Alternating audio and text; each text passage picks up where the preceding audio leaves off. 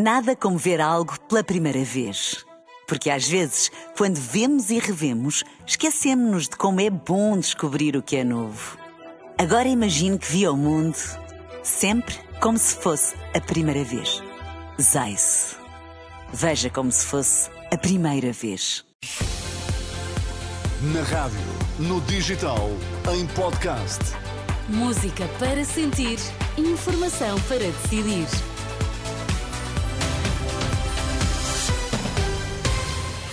Notícias na Renascença, para já os títulos em destaque. Marcel devolve ao Governo o diploma sobre as chamadas barrigas de aluguer. Nesta edição ouvimos o alerta de um epidemiologista. Se os pais deixarem de vacinar as crianças contra o sarampo, a eliminação da doença pode estar em perigo. Uma forma de evitar frustrações futuras, o Presidente da República não promulgou o diploma sobre a gestação de substituição. Na página da internet da Presidência, Marcel diz que a lei tem de clarificar conceitos e pede que os Conselhos Nacionais de Ética para as Ciências da Vida e de Procriação Medicamente Assistida sejam ouvidos sobre a versão mais atualizada do diploma. A nota alerta ainda para uma alegada inexistência de meios logísticos e humanos necessários ao acompanhamento das chamadas barrigas de aluguer. Como o Governo está em gestão, o diploma diploma deve transitar agora para o próximo executivo. As forças de segurança acusam Pedro Nuno Santos de estar longe da realidade quando diz que o governo tem apostado na valorização das carreiras. Na reunião da Comissão Nacional do PS este sábado, o líder do partido reforçou que o governo socialista até já garantiu aumentos salariais para 2024. Paulo Santos, presidente da Associação de Profissionais de Polícia, diz que não se podem confundir os aumentos em toda a administração pública com a valorização das carreiras específicas das forças de segurança segurança. Aquilo que ele está a perspectivar é aquilo que o Sr. Ministro da Administração Interna tem dito, numa perspectiva de a quatro anos haver aumentos salariais. Mas o problema é que não tem existido aumentos salariais porque eles estão-se a referir àquilo que são as retificações salariais em toda a administração pública. Por isso, parece-nos mais do mesmo, apesar de Pedro Nuno Santos dizer que há aqui uma perspectiva, na sua opinião, de, de alguma mudança, aquilo que se percebe com este discurso é que exatamente é aqui traduzido uma continuidade naquilo que tem sido a prática do atual governo. As críticas do presidente da Associação de Profissionais de Polícia, Pedro Nuno Santos, disse hoje que o governo tem avançado na valorização das forças de segurança. Se aumentar o número de pais que não vacinam os filhos, a eliminação do sarampo em Portugal pode estar em causa. Alerta deixado na Renascença pelo epidemiologista Manuel Carmo Gomes, depois desta semana ter sido detectado um caso de sarampo numa criança de 20 meses não vacinada.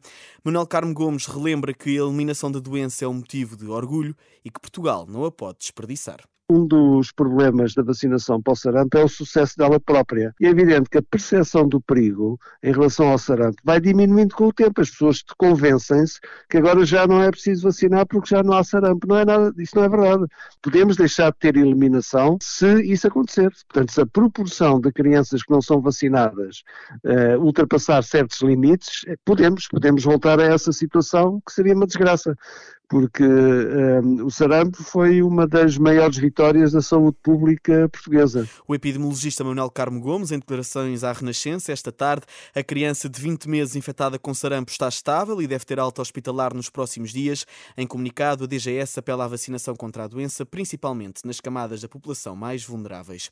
Continua cortada a linha do Douro entre as estações de Mosteiro e Régua, no sentido Porto-Régua. Um comboio colidiu esta tarde com pedras que estavam na via. Fonte da infraestrutura de Portugal esclareceu à Renascença que os trabalhos de limpeza da ferrovia ainda não estão concluídos. No futebol, o Sporting foi esta noite a Chaves vencer o Desportivo por 3 a 0. Gols de Paulinho, Trincão e Pedro Gonçalves. É a sétima vitória consecutiva dos Leões em jogos oficiais. Três pontos que o técnico sportinguista diz serem justos. Estivemos sempre mais perto do gol do, do, do, que o Chaves, com algumas bolas longas, mas enquanto conseguimos jogar, conseguimos levar a bola até, até à frente, falhámos alguns gols no início e, e isso pode desbloquear um bocadinho o jogo, principalmente nestes, nestes relevados, mas chegámos, chegámos à vantagem quanto a mim justamente e a partir daí sabíamos que o relevado ainda ia ficar pior, a equipa adaptou-se bem ao jogo e foi uma vitória justa. A visão do treinador do Sporting sobre o jogo desta tarde em Chaves, onde os leoninos venceram o Desportivo de Chaves por 3 bolas a 0. Estas e outras notícias atualizadas ao minuto em rr.pt. Eu sou Alexandre Abrantes Neves.